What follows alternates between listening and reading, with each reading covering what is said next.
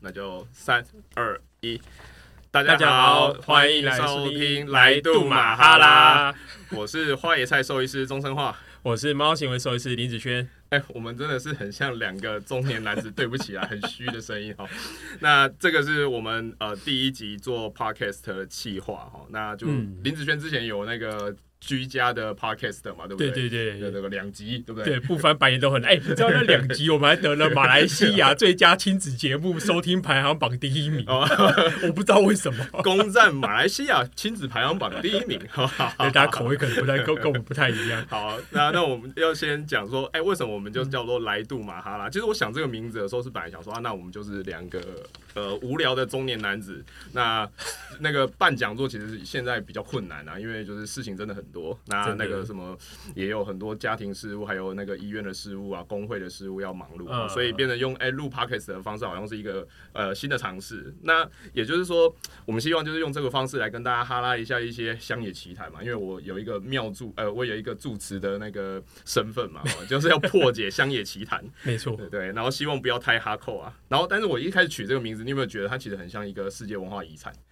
呃，泰什么马什么哈什么林的对嘛，对对对，泰姬马哈林，对 对，那个泰姬马哈林，我还想说奇怪，我跟我太太讲说那个来杜马哈拉，那你有没有觉得这是泰姬马哈林嘛？哦，那泰姬马哈林在印度北方。哦，哎、然后我查了一下，它其实是一个爱情故事，哦，就啊，但就是那一个埋，它其实是一个陵墓，哦，啊，它其实是一个呃一个王一个印度皇后的陵墓，可是它不叫泰姬啊，哦，那个是翻译，哦，所以大家哎、啊啊啊可以上维基百科，其实我也去维基百科看一下 而已，是不是正确我也不知道哦，那但哎、非常漂亮，有机会可以去啊，哦，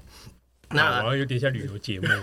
会不会听到这边就转台？哎对对对对对对，那你记不记得我们第一次办讲座的那个那嗯个讲题叫做什么？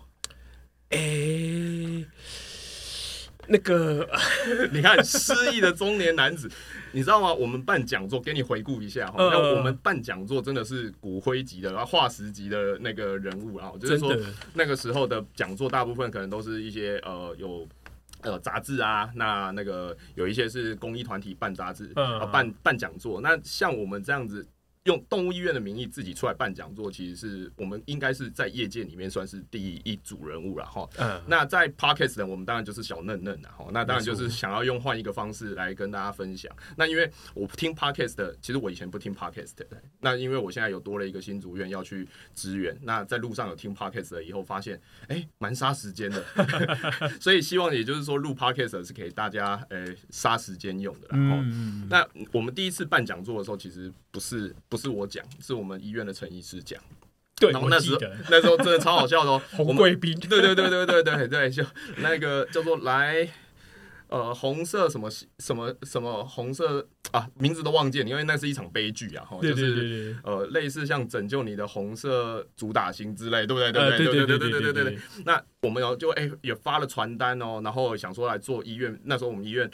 还还很新很漂亮的时候，因为现在当然就比较旧了啦。然后 那一开始在讲的时候，就跟大家讲说，哎、那我们有就是想说红贵宾是一个比较呃知名的犬种，哦，那大家会希望可以知道怎么照护。那我们那一场讲座也是免费的，结果你知道有几个人来吗？你还记得吗我？记得好像一个，然后是现场经过还是什么？对不对？哎两个啊两个因为嘿一对情侣， 对对对对对，然后我们还转了北北投的古早味红茶，哎，那个很好喝，啊哦，就在北投市场里面有古早味红茶。那准备了古早味红茶，还有那个小小餐盒啊，那个面包。啊，哦，那悲剧的地方有两个，就是我们有事后问卷还调查，你知道吗？他跟我们讲什么？呃，希望以后可以付便当，不是餐盒。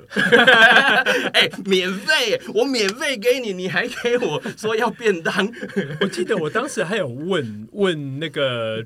我忘了是问陈医师还是问听众哎，因为这件事情让我印象很深刻。对对对对对就是红贵宾那个事件，还是他就说呃为什么没有来？然后我好像是没有来，我好像问没有来的。是我说你不是有养狗？然后那个陈医师之前搬到红贵宾，他说他知道，对对对啊为什么对没有来？他说那个不是专门针对红贵宾吗？哦，对对我对说对，其实还好，因为红贵宾虽然是很皮没有错啦，对可是它的概念延伸到所有的犬种都去，什么对柴。犬也是啊，或者啦， 是像那个马尔济斯哎，马尔济斯对对对哎一那些种小型犬可以应用的，对对对对对。然后这件事情，我觉得这跟我们的猫族群很不一样，是就是基本上我们我们就是狗，它会因为长相分别差异都很大，对对对，哦，像那猎犬，像灵缇那一种脸就很细长，对跟对子对弹对一样的，然后对对然后对对对对那个发豆就整个脸是圆的这样对子，对对对对对，然后连带饲主喜欢的犬种，从小型犬到大型犬，他们的喜好就很明显的壁垒分明，不像我们猫。哦，对对对对对，猫派超团结，对我对即使今天家里养橘猫，我看到一只黑猫毛茸茸的，我还好是可爱啊，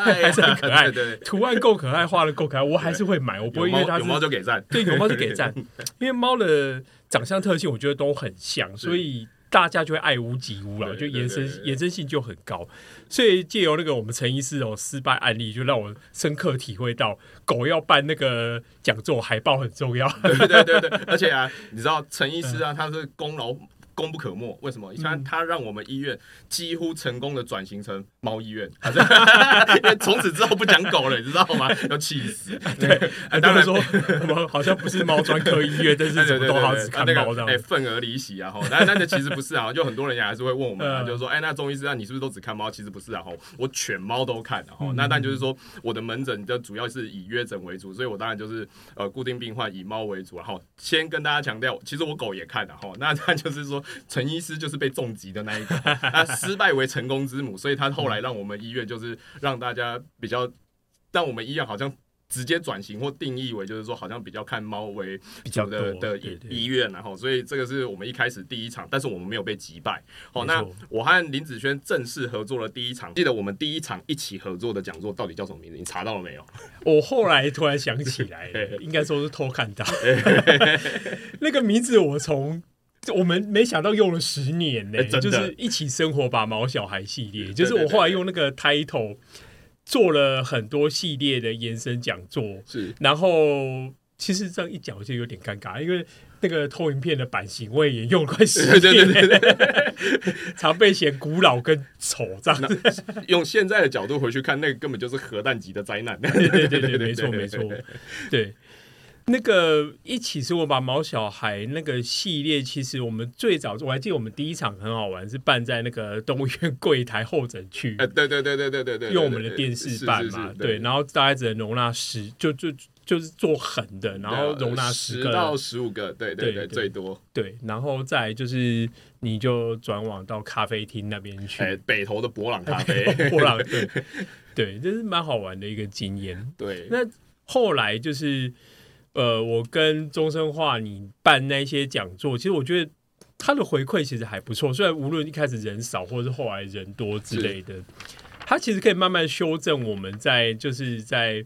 门诊里面问答的逻辑啦。因为你对可以确切在第一线跟这些人聊，你到底想要知道什么事情，是或者是我的沟通能力到底有没有问题。就对是对我对可能对讲了一大噼里啪啦很长一段，可是你可能完全听不懂我在干嘛。啊，对对对对对，对我可能就只是一个呃教科书那个呃放生机，然后我一直背教科书的东西给他听，但就事实上他们听不懂，对，没错，对，或者没是哎、可能他也不是那么在意。我觉得这个其实对我们后来在呃呃四主教育上面有非常大的帮助，就是说开始逐渐，哎、我们就称这个。佛家做说这个叫做什么入世，是不是？ 宗教语言叫入世，是就是我们要走入凡间哦。错那啊跟大家一起了解说他们的需求到底是什么。其实我后来有发现，其实家长最重要、最重视的需求有几个，就是说，诶、在照顾动物上面，我觉得现在的家长其实很厉害，但我自己觉得这个概念有一点像是被。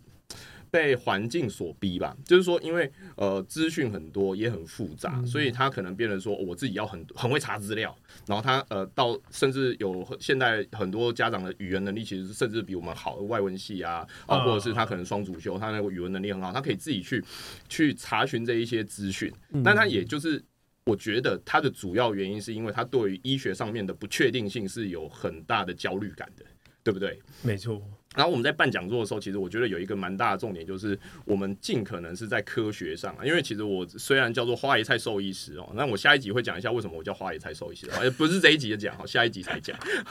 希望我们就是后面还有人听啊，哈嗯，不不会觉得太无聊。那呃，我当然还是自称自己叫做草庙堂的住持。那我们希望给大家其实就是一些。科学上的呃能够稳健往前走的是的方式。科学并不是一个最好，我就常常会说科学是一个笨方法，但是科学是一个稳健的方法，可以让你呃尽量呃稳当的往前走下去。所以可能有一些一些非常前卫，甚至我们称之为就是特殊疗法或民俗疗法，它的效果我们是真的不知道的哦。但是我们可以在科学上的方法上面，是至少告诉大家是一个呃稳健稳当可以往前走的方式啊。所以这个是我们最早办呃教育讲座的初衷。那现在把它变成 podcast 的的方式，也是希望可以让大家可以接取到一些资讯这样子啊。嗯嗯对对对，那你记得我们那一篇呢、就是第一场的讲座啊，叫做“别乱尿尿篇”。对对别乱，那尿尿那为什么我们那时候选这个主题？因为那个我在印象中是最常遇到的灾难之一了，对对对就是在对对门诊里面遇到问题，或者是大家自己在家里面养猫遇到问题。是对，那然后想说讲这个应该比较多人来听对吧。对，那你我延伸问一个问题哦，就是说你觉得在你临床呃咨商咨询的 case 上面呢、啊，乱尿尿最常见的有分成哪几种类型？乱尿尿其实主要分两大类型，一种就是呃单纯的标记嘛，比如说公猫在发情的时候是，它可能就是垂直面就给它喷一下，东喷一下，像消毒一样，就喷那一点点雾状的东西在上面。对。啊，另外一种就真的是在找第二个备胎厕所，就是真的是，一大泡下去，有可能是大便或小便。对对对对对对对对，因为其实我一开始啊，像我很年轻的时候就养猫啊，其实我一开始我们家就一个猫砂盆，啊、那时候根本没有说呃。一只猫要两个猫砂盆，两只猫三个砂猫砂盆，好，叫做 N 加一的概念啊。哈哈那当然这这一样好啊。等一下还是会请林子轩强调一下，不是说你十只猫你要十一个砂盆，对啊最后你家就会全部变沙滩。 没错，那也是一场悲剧，没 错没错对就是我们希望养猫不要养成这么这么凄惨的状况哈、嗯那呃，为什么要两个沙盆的原因是因为大便跟小便其实是不同的概念，对不对？，对对对，对没那错。你可以解释一下，就是说有关于大便跟小便之间对于猫的感受有什么样的不同？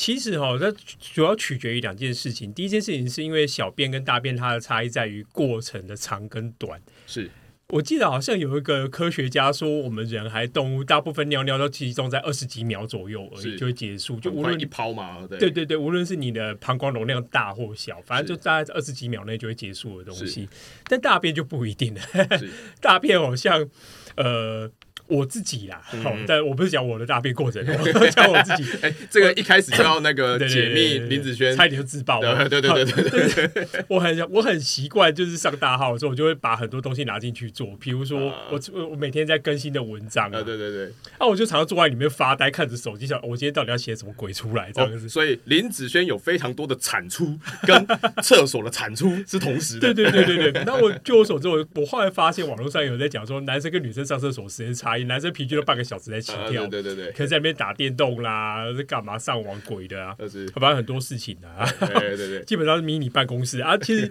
其实就是连带猫也会遇遇到这个问题，就是它大便的过程可能一来时间长， 是，然后二来就是大便的味道再怎么样，它一定会比小便来的重很多。呃，对，那基本上这一件事情哦，在乎大自然里面来讲，就等于是你暴露了你自己的行踪。像我们如果在做什么田野动物调查的对话，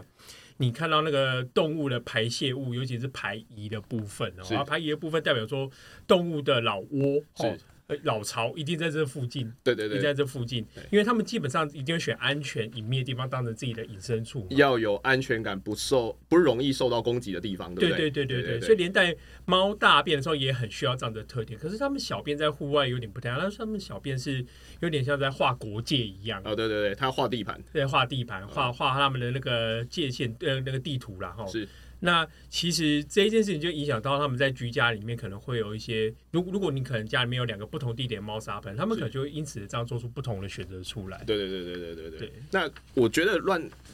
尿尿或呃，应该说乱尿尿这件事情啊，就是说我们一般来说。可能有一些家长，现在我觉得应该已经少蛮多了。有一些家长是不知道说猫的呃排泄、大便跟小便其实是分离的两种不同概念，因为大便会比较脆弱嘛。对对对那就是说，如果我今天在大便的时候，突然有人杀进来，譬如说林子轩打开门说：“钟成华，你在干嘛？”我一定会吓死， 对不对？哎，但是如果排尿就不是，那个是耀武扬威的事情。对哦、没所以，错所以我们到现在哦，就是即便可能是在台北市，还是有一些奇怪的中年人会在路边尿尿。这这这真 的是我一直觉得非常匪夷所思的事情。为什么你会觉得可以在路边尿尿呢？好、尤其是是男性，对 对对，哦千万不要这样哦。还是卫教跟大家讲一下，就是说呃，在路边尿尿是一个不雅而且是犯法的行为，哦这个是不对的哦。那那个憋不住也不应该是这样了、哦啊那那个猫咪啊，除了就是说我们要增设猫砂盆以外啊，嗯那其他像譬如说，哎、发情型的喷尿这种啊，是可能是透过我绝育就比较容易解决。那很奇怪哦，我们在门诊上面里面也会遇到有一种情况是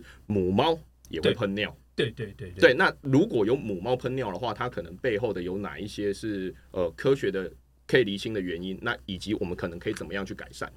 母猫做大范围的喷尿，比较常在临床看到的是，那些母猫通常有一个很好玩的气质，就是一种大姐头气质，是然后通常比较强势或者是活泼，是那或者是积极，个性显得比较积极，抢，比如说抢一些玩具或是食物的时候比较积极。对，年代来讲，他们在多猫家庭里面，多多半都多猫家庭、是，多猫家庭里面，他们对于地盘意识感就很重，它可能会攻击其他猫。是或或者是它在猫砂盆沿带，然后包含到整个家里面的家景的延伸，比如说窗户、楼梯间、是什么桌角间，就到处都要喷尿。所以以你的意思是说，像这样子比较强势的母猫，它就是比较像短鸡桃啊？对对对对它就是对管家或者是管家婆，对然后它就是会呃管理大家。可是猫不不是比较像是说我今天公猫会相对比较强势吗？还是这个是不一定的？是不一定的，我觉得就有点跟我们呃，但大部分来说，雄性荷尔蒙作祟的情况下，雄性动物对于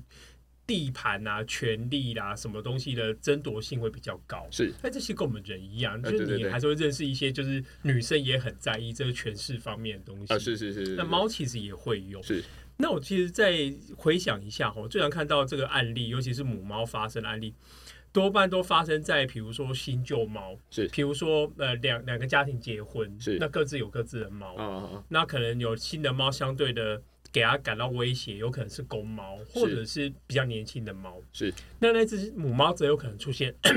威吓啦，或者是打架，或者是喷尿的情况。是那、另外一个则就是有一种说小猫带到大，是，然后大家都觉得啊，他们那个母猫原本母性很强啦，哎，啊会对照顾对对对对幼对猫对啦。对对可对，是幼猫长大，它发现哎，这个已经不是当初的小可爱，这个现在对它有威胁性，是然后开始就是两猫不和的状况又再度上演，就是连带对对喷尿就可以看得到哎、。这个我发现有很多人都有这样子的，就是因为我们人啊，如果我今天是从小是我，我假使有一个姐姐年纪比较大一点的，哎那她从小带我带到大，哦，那呃，在没有什么太多的呃事出意外导致感情不好的情况下，人类是感情好的，对不对？嗯对对但是猫简直不是这样，对不对？对啊，因为我们人是一个群居型动物嘛，是就是我们的群居单位是家庭、是家族，所以我们你看我们在社会上就是越强大的呃，多半都是企业或者是公司，而不是个人，很少有一个强人，除非一些独裁国家啦是或什么啦但他们也好像会以这个人为中心建立起一个家族啊，对对强对。度，对不对？对对对对对没有对错，对，像北北韩就是啊，是。而且现在叫朝鲜啊。哎、其实我不要叫觉北得，韩像譬如说嗯前美国总统川普，大家也会访问说啊，他的大女儿哦伊凡卡，那他们其实对还是有那种对对家族性的，对对对对对，他们是一个对对家族的团体概念。那当然，这家族的感情越融洽，合作越紧密的话，它竞争力在社会上那个 power 就越强嘛。对。可是猫的部分， 猫是是一个坚信社会动物了，就是它 OK 要不要群聚都无所谓啊。可是群聚对他们来说，往往来看并没有太大的好处，因是为他们的地盘、他们的猎物多半都是无法分享的。就被 share 掉了嘛。对对，无法做分享的大小，啊对然后也不里里面的资源也不够作为分享，所以他们多半都是我有就好啊，我管你有没有，对就是你你如果比我更好啊，反正我够用，我也不太管你在干嘛这是样子。那因为我们现在的家庭大部分都因为比较狭小，对哦，那可能有一些人的住平数可能是两房一厅、一房一厅，甚至是套房。那在这种比较小平数，是不是你你有没有觉得会更容易发生这种情况？诶、 其实小平数的多猫家庭，整体来说要看，主要还是看他们的资源的分配划分量方式、 OK 分配方式。比如说，其实我在更大的家庭也看过类似的，比如说我之前看了有一个家里面住一百平，很夸张的台北，哦，真的、哦，那三只猫而已，豪宅。豪宅啊，豪超大豪。宅，我家是豪 宅，因为很小间，所以只能豪宅。对对对，豪宅，天哪！我开始在讲中年男子的笑 话了。对，开始抱抱怨一下房价对，呃，给我进户来户籍，哎、对对，对呃 好 OK，那好继续，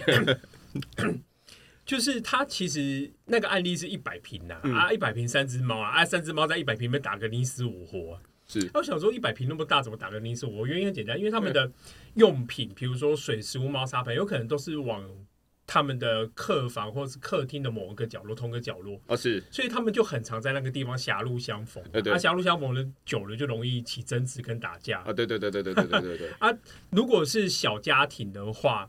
像有些办公室或是住家，然后他可能养了七八只猫甚至以上，但是他们如果把它各自的区域都划分开，那基本上就是他们没事的话不会相遇在一起，是那其实打架机会就减少。所以我重点，我觉得重点还是看说就是资源划分的部分，因为很多人其实哦习惯把多猫家庭的东西大家都尽可能塞在一起啊，想说啊大家一起好像吃饭很啊，很像部队管理，对不对对？对对对对，一起一起睡觉，一起上厕所啦，或者是什么，就是我买了可能四猫五盆，五盆全部放在同一个地点。哎，那个很像男性厕所小便斗，哎，啊、对对对，对，而且我你知道，我之前有看过一个一个报道，要岔题一下，就是说，你知道那个男生啊，为什么不会一起去上厕所吗？哎你不会揪朋友，我不会揪你去，我再跟你再好，我也不会揪你去上女厕生有所。这个问题吗，哦嗯女生会一起上厕所，你知道为什么吗？因为我们是地盘动物，所以我揪你去上厕所，彼此都很脆弱的时候，我还揪你去上厕所，不是心情会很差吗？ 原来是对这对样，对，那因为我很爱讲话，你知道，我有时候我以前会犯一个毛病，就是在厕嗯所里面跟别人聊天。我后来发现大家脸会很臭，而且是不自觉脸会很臭，嗯因为会觉得被冒犯嗯。我觉得是不是跟这个概念很像？对耶，你这么一讲的话，嗯，对我倒是没想过，千万不要在厕所聊天。对，真的真的真的，所以多猫他们就把厕所的部分啊，我拉回来哦。那把厕所放在一起的时候，它会造成的问题就是地盘上或资源上面的冲突，对不对？对，就是他们。狭路相逢了，啊，本来没事就被弄到有事。我常常讲，举一个概念，很像是胖虎跟大雄。哎哎呀，我现在都好会克制好自己，不要讲季安了，就讲胖虎。对我那年代讲季安。好，胖虎跟大雄，那胖虎跟大雄其实他们本来就认识，他们很熟知彼此的个性。是，那他们最不要起争执的方式，就是大雄放学的时候不要遇到胖虎就好了。对，千万不要去空地。可能要绕开空地，避免说要开演唱会啦，或者是要拉去打棒球啦。对对对对啊他不是不爱打棒球，而是打棒球打不好会被出会被揍嘛，对对对，所以他的压力就很大，尽可能不要遇到遇到胖虎。啊，那所以其实这个问题就跟我常跟我师傅讲说哦，假设你今天是哆啦 A 梦，大雄跟你求救，你的逻辑当然并不是把胖虎给消灭掉，他有很多道具可以把胖虎这个人完全消灭掉。缩小灯嘛。对对对对 对，或者什么假设电话亭，假设胖虎不存在之类，好像有做过了，对对对但是他觉得这不是一个好方法。对，最好方法就是让大雄跟胖虎彼此容易起争执的事件减少，就是大家绕路，对对有对可能对竹对蜻对。蜓或者任意门带对回对对来这对样对对子。对对，对啊，猫也一样。那猫当然不会有竹蜻蜓跟任意门，所以我们都跟他建议是说，呃，猫反它跟狗最大不一样是它可以垂直活动嘛，是三 D 化的活动，是，所以它可以利用一些呃高矮不同的家具堆叠，层板、呃，啊层纸板箱之类的，对，，或者其实我其实我都会建议说，其实最简单就是我们的椅子或者是桌子。是那椅子跟桌子的话，它其实就会让猫有一个可以离开地面的第二条动线，或者是居高临下，可以做一个简单的防守。是对，这样就好了，就是不见得一定非得要买什么定制的猫家具这样子。对对对，因为我看现在有一些就是在有一些老旧房屋，然后他们可能已经重新装潢，养猫的家庭，哎，那个房屋都弄好漂亮哦。啊，但我我自己个人啊，我就觉得说，如果在财力上 OK 的情况下，是可以这么做的啦。但是其实我们的猫口数也有可能会随着我们的呃岁月，猫的岁月也有可能会有增减。对，那我自己家里的猫原本最多是四只，哦，那后来就慢慢的剩下两个，剩下两个阿公了。哦，那两个阿公今年已经十八岁，快十九岁了。啊哦，那早年他因为我也是在呃养猫的时候的过程中哦，当然就是兽医师常常就是边生活边学啦，然后那当然也包含资讯，然后要跟生活一些资讯融合。我家以前最早就只有一个猫砂盆，然后我先发现我们家的那个呃金吉拉会乱大便。我觉得超奇怪，为什么它会乱大便？阿沙也有铲干净，为什么会乱大便？那直到有一天我们在家里发现，就是原来它上厕所的时候，对不对？会被堵厕所。哦哦，，它会被拐扁兽怕，你知道吗？嗯就是我们家有我们家的短毛家猫比较凶悍，然后它就是看它去上厕所，它就坐在那个门口。好，因为像你刚刚讲的，又不是说尿尿大概都二十几秒，所以它准备发现它在尿尿的时候，其实出来来不及了。嗯，哦，所以它等它大便。哦，然后想说奇怪，为什么那一只金吉拉大便好像比较不稳定，都是两三天才上一次？就原来就是它上厕所的时候会堵厕所，啊哎、对对对，所以他就会过去打他啊。不过时至今日哈，因为两个都老了，你知道吗？那那个短毛家猫因为有退化性关节炎，哎、跑不动，然后那个那个金吉拉。哎，卡骨更加用哦，就是脚还脚筋还蛮好的，它到现在还会飞越那一只那个短毛家猫的头，从它头上跳过去，你知道挑衅，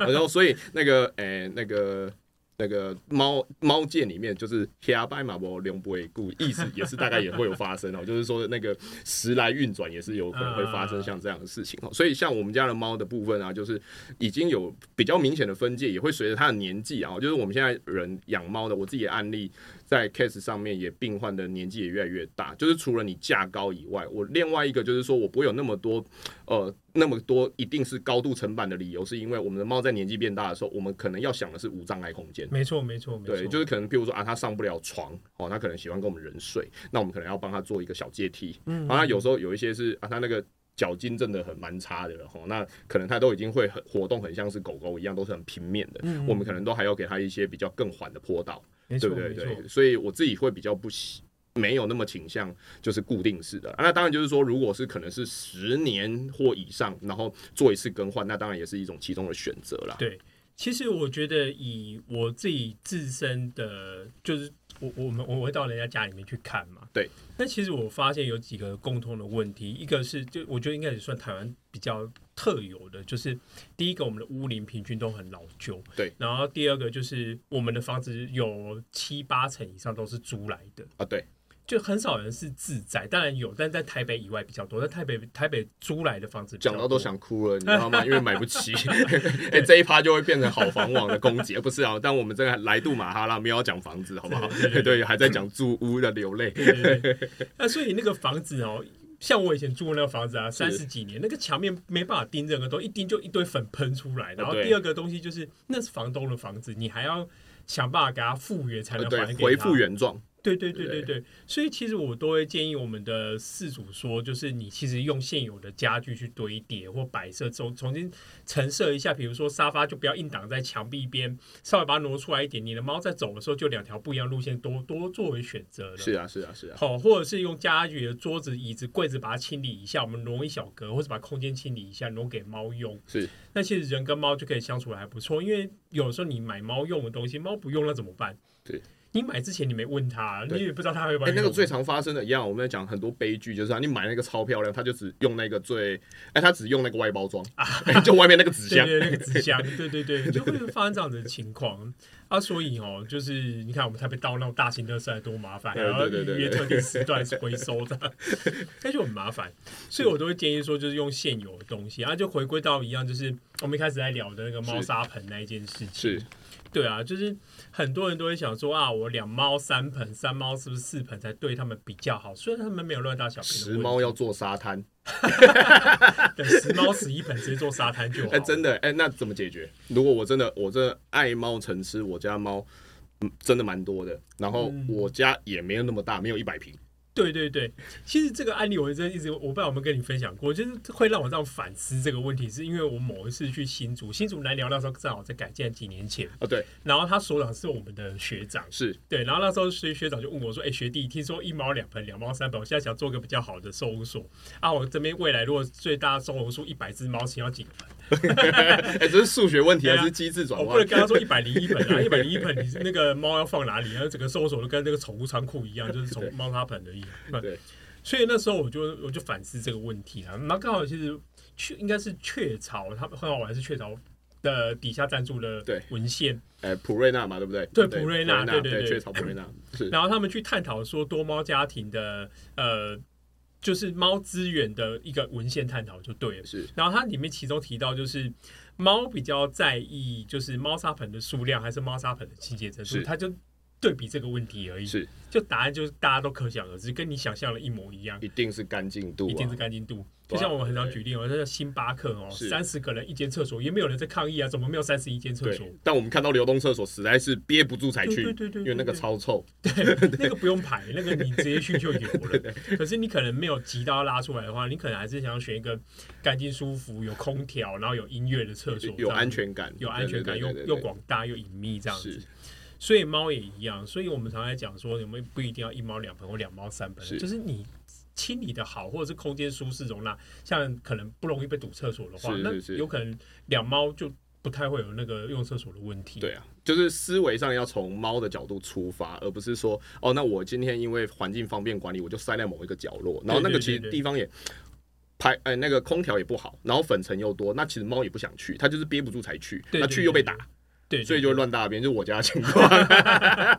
我家十五年前的情况，那、后来就哎多设一个猫砂盆，就减少这个情况了，对对对对，或者是如果你真的有余力的话，比如说你真的有办法多设一个，那就多设一个，它就有不不一样的路线可以走了嘛，是就比较难被防守住了。没这错，样没子。错，没错。好，那我们今天讲了这个我们的怀旧篇以后呢，啊嗯我们现在进入 Q&A 的部分啊，就是我们这个 podcast 是希望就是说未来在后面就是每一集的下方，那我们看有没有机会是成立它专门的专业哈，让大家可以提问。那有一些问题就是呃，如果有机会，我们是一些比较通俗通俗性的问题，好，那我们可以在那个呃在 podcast 上面，如果我们没有立即回的话，那可以透过这个方式然后来回啦。那如果当然有人要祝什么生日快乐、新年愉快的话，我们也可以帮忙念啊，吼 哎这也是可以的哦只。差没点歌服务而已。点歌是不行啊，我这是超唱歌超难听，我不知道你行我完全不行行。哦，OK、对 o k 好，那我先问你第一个问题哦，就是我蛮常在门诊被问到的问题，就是说猫乱尿尿是不是报复啊？不然为什么它常常会尿我先生的枕头？啊， 哎对，对，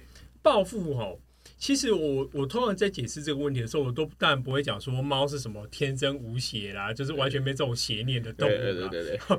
大家都觉得猫邪恶的很可爱哦，但是猫有没有报复这个逻辑存在，取决于它的大脑神经元整个结构了，包含它的记忆能力。因为报复它其实是一个很复杂的逻辑性问很题。深沉，对，有些动物真的有报复行为，例如我们在科学上已知的，比如说鲸豚类，是例如大象，有没有常有一些新闻什对对对么小时候妈妈被杀，然后长大长了很大一只象就把那个村子给踩平？对这种啊，新有闻。吃人的哦，甚对对至对他们就说吃吃人的吃人像，对对对对对对对而且经过二三十年，是他这件事情经过多久，他还怀恨在心这样子是。对，那个真的是真正的报复了啊！不过报复牵涉的是记忆能力跟逻辑能力，那大象很明显这方面很强。对对，可是猫呢？猫的记忆能力，它跟我们人类不一样，人跟狗比较像，是人就是长程记忆力很好，是然后短程记忆力很差。什么叫短程记忆？就是比如说我现在拿个电话本，然后叫哎钟声话来背，哎背答一分钟我来抽 考，就就死是定了十页就好。对对对对，对对，我们可能就哇，这根本就背不起来对，所以我们临时抱佛脚的效果就没有到很好，除非运气很好哎塞对到对了对，哦。哎啊，猫的话不一样，猫它是一种短暂型的狩猎动物，因为它的餐的餐跟餐的间隔很近，是人跟狗都是大餐型的动物对嘛，所以猫不一样，猫是小餐型的动是物。所以它很需要片段的记忆能力，是所以它的短期记忆力很强很强。是它好像可以持续到记忆到几分钟以上，我有点忘了。那我们是人跟狗是几秒而已，是对，所以它它长程记忆力相对就很弱。是那长期记忆力一弱的话，它就很难把前因跟后果连接在一起。比如说，早上先生骂你的猫，嗯你的猫下午尿尿在他枕头上，是，对，那这个东西其实是毫无逻辑能力关啊系啊，人会脑补啊，对，人会脑补，对可能有些因果关系，或者是觉得因为尿很臭，所以故意让人不开心。可是猫不太有这个概念，因为尿尿就是尿尿，是尿尿只有两个意义，一个是标记地盘，一个是就是尿尿。是 对，所以如果特别偏爱什么偏好什么地方的话，其实我认为有一些前因后果啦。不过、哦、我们很难用猫的角度完全去把它阐述出来，因为这个东西我很常来讲说，比如说猫问题，我们不会在门诊里面，我都跟我师傅讲说，我不会在门诊里面猜你的猫到底在想什么。对，它有时候在想什么，我们真的不会知道，因为不同种动物看到是东西、资接收到资讯、理解能力不一样是。那我只能跟你说，从什么方向或许可以改善。解决它嘛，对对不对对对对，比如说哦床，那为什么不去你的猫砂盆？对，十之八九都是你的猫砂盆没有床舒服跟吸水能力好呃吧？对对对对对对那对，为什么是你先生的床？嗯，不知道是温度还是使用的时间比较少，对比于你的我我我有一个论点，我是觉得为什么都尿男性的原因是因为为啊什么，因为味道吗？我觉得男性的头比较油，哦，啊油这倒脂是不有可是能比较多？因为我有遇到是他尿鞋子，就专尿先生的鞋，我那时候有嗯超卡修， 是这样吗？ 我觉得某些程度上来 有 就可能是是，他那个要把气味上是做掩盖，会不会？有可能，或者是一种竞争型的气味， OK 也说不定。哦，是对，但我们重点不在探讨为什么，而是解决它嘛。对对，因为我们现在的科学其实没有去真的发展出一个动物的逻辑到底在想，我们都是用现象去阐述为什么它可能这么做这样子。对，那其实我不太喜欢硬要代替猫的身份去帮猫讲话啦是。不过我们可以想得到，反正就是如果你把猫砂盆改好，通常这个现象就不会有了。是没错，对不过倒是之前有几个比较好玩的东西，就是农历最常发生，我们台湾特有的农历农历猫乱尿尿为什么？啊，他们就牵涉到是不是要辟邪啊？ 哦，七月农历七月啊，农历七月猫乱尿尿，是不是要镇煞辟哦，邪、深啊？圳哦。对，我们这不是有因为我嗯这想样子。猫乱尿尿能不能镇煞，我是觉得不知道，但是会先把人吓跑，因 为真的太臭了。 对对对对对对对，然后就说他猫为什么只有在农历的时候尿在玄关的那个地毯上 面？呃，对对对对对，对然后然后好像其他时间又不会，就一阵一阵的这样子是。对啊，哦，那个 case 我不知道你记不记得，是他还去问了三间公庙，是，然后两个宠物沟通，呃对对对嗯然后又跑了好几家医院这样子。对，到后来发现是什么？啊，发现就是发情，啊， 对对对对，因为他们外也是外面有其他的猫在发情，对它啊就跟着季。节性发对情嘛，，因为七月嘛，想要出去了。对对对接近农历七月的时间对对对啊，所以他就找了一个容易吸水的东西去尿，所以他把是那个结扎掉之后啊，是其实那个现象就自然也没发生。对对是我们应该这样讲哦，就我们下一集还是会讲一下，就是跟那嗯个我们能不能跟动物沟通的事情啊，因为我们要直接来直球对决这件事情啊。啊啊，但是就讲就是说我们会用科学上，我不能说我们知相信或不相信啊，嗯就灵感蛮差的啊、所以我们嗯两个都是灵性蛮对，差的都啊、麻所以瓜，那我们就只能说从科学上啊可以解决这件事情，譬如说他绝育以后就改善这件事情，OK 解决结案。对，对我们重点在解决了哈。那呃有没有要问换你要问我的问题？当然有啊嘿，。来， 就是我们其实也很常遇到一个情况，就一样是猫乱尿尿。哎对，啊，你觉得那个弹鼻子那一招有没有效？哦很常弹鼻子，他就叫到现场回去逼他吻 的。哎、这个这个这个问题我不用问你，这我就可以解决 哈。那个弹他鼻子啊，绝对没有用，怎么说？就是他只会觉得你在欺负他。啊，哦，像譬如说，我们以前也有遇过一个是受虐的案例啊，就是说受虐啊，那个猫咬人哈，然后那个她男朋友就咬回去，因为我的猫咬我，啊她就觉得啊，猫妈妈不就是这样咬它吗？我说。就林子轩，我套用林子轩常讲，她绝对不会把你当成猫妈妈，她感觉就是一只恐龙，就是像侏罗纪的恐龙把你叼起来， 没错哎，，对，所以那个绝对他不会不会认定这个行为是可以得到教训，他只会学到恐惧而已，对他只会更怕你。所以猫乱尿尿的时候，我们应该要去理清它背后原因啊。那嗯刚呃林子轩刚才前面有讲到，到包含就是行为吧，沙盆术啊，然后领域性的问题以外，其实在我的门诊里面最常出现的其实是生理性问题。啊，那我们来讲，就是说科学上比较笨的地方，就是我们要先厘清是生理有没有问题，那我们才会转介是不是行为上要去调整。对，哦，没错除非生理上是完全 OK 的。那我们刚刚讲，就是说我以前有一个 case 啊，他那个是一个呃，我我也讲，我也觉得它是一场悲剧啊，哈，就今天一直讲的，那这就是一场悲剧。那我们这个 p o c k e t 就是为了要拯救这些悲剧啊，哈，就是嗯他那一只猫一直乱尿尿，他就觉得说他是因为他不爽，所以在喷腺体，所以他就打他。哦，他就弹他鼻子，他也不是说真的打得很严重，他就弹他鼻子。然后后来就觉得说，哎、奇怪，它怎么越来越严重？这猫不受教，哦，那受不受教这种行为啊，我们只能有三种动物会这样子，一个是人，哦，一个是狗，哦，一个是马。哦啊，也就是这三种动物会被虐。嗯，哦，其实其他动物你要真的说，哦，真的呃驱使它做什么其他的事情的话，不不容易、啊。那当然，其他延伸的有包含像是呃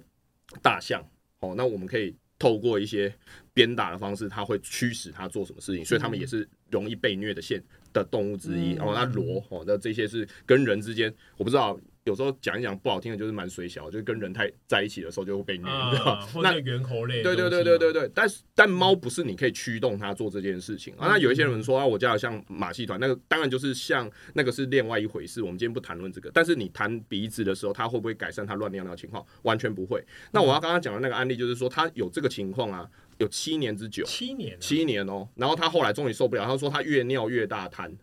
然后结果他来看，哦其实他是膀胱，他是尿道结石，他的尿道里面有七颗结石，超大的。嗯啊，所以他其实是因为常年被误解，其实他他就是因为尿道塞住，可是他不是完全阻塞，所以他可以尿，所以他每次都尿一点，尿一点，尿一点。嗯嗯嗯哦，那他也没有因为这样子，然后因为形成完全阻塞急症死掉。那这只猫其实每一次都是尿一点尿一点，那它最后形成的问题就是什么？它膀胱乏力，它变成膀胱乏力症。哦那我们后来就是把结石拿掉以后，对不对？它乱尿尿的情况确实减少，但是没有办法完全消失，因为它拖太久了。嗯所以我们在讲，就是说，你今天动物有乱尿尿的情况的情，